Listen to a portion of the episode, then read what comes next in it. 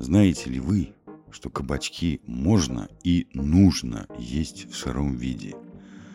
Дома deal lifejournal.com Для многих это будет открытием, но это так.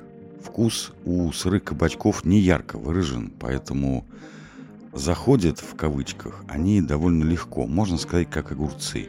В основном я их так и использую, заменяя на огурцы в салате с помидорами – помидоры, молоденькие кабачки кубиком, лук, зубчик чеснока, зелень, соль, черный перец и ароматное оливковое, ну, я чаще добавляю горчичное масло.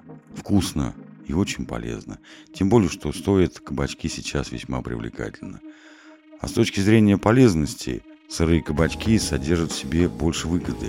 Если вам непривычны сырые кабачки, начните с полуприготовленных. Например, яичница с кабачками или драники. Чуть-чуть не доводите их до готовности, так альденте. Какие полезные свойства кабачка? Сырой кабачок на 90% состоит из воды. Соответственно, он низкокалорийный, на 100 грамм всего 24 килокалорий. Опять же, он помогает в снижении веса.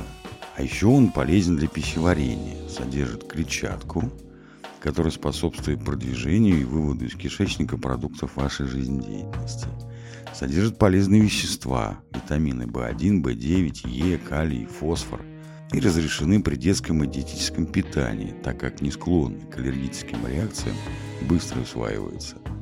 Нормально? Хорошо. Спасибо за внимание. Приятного аппетита.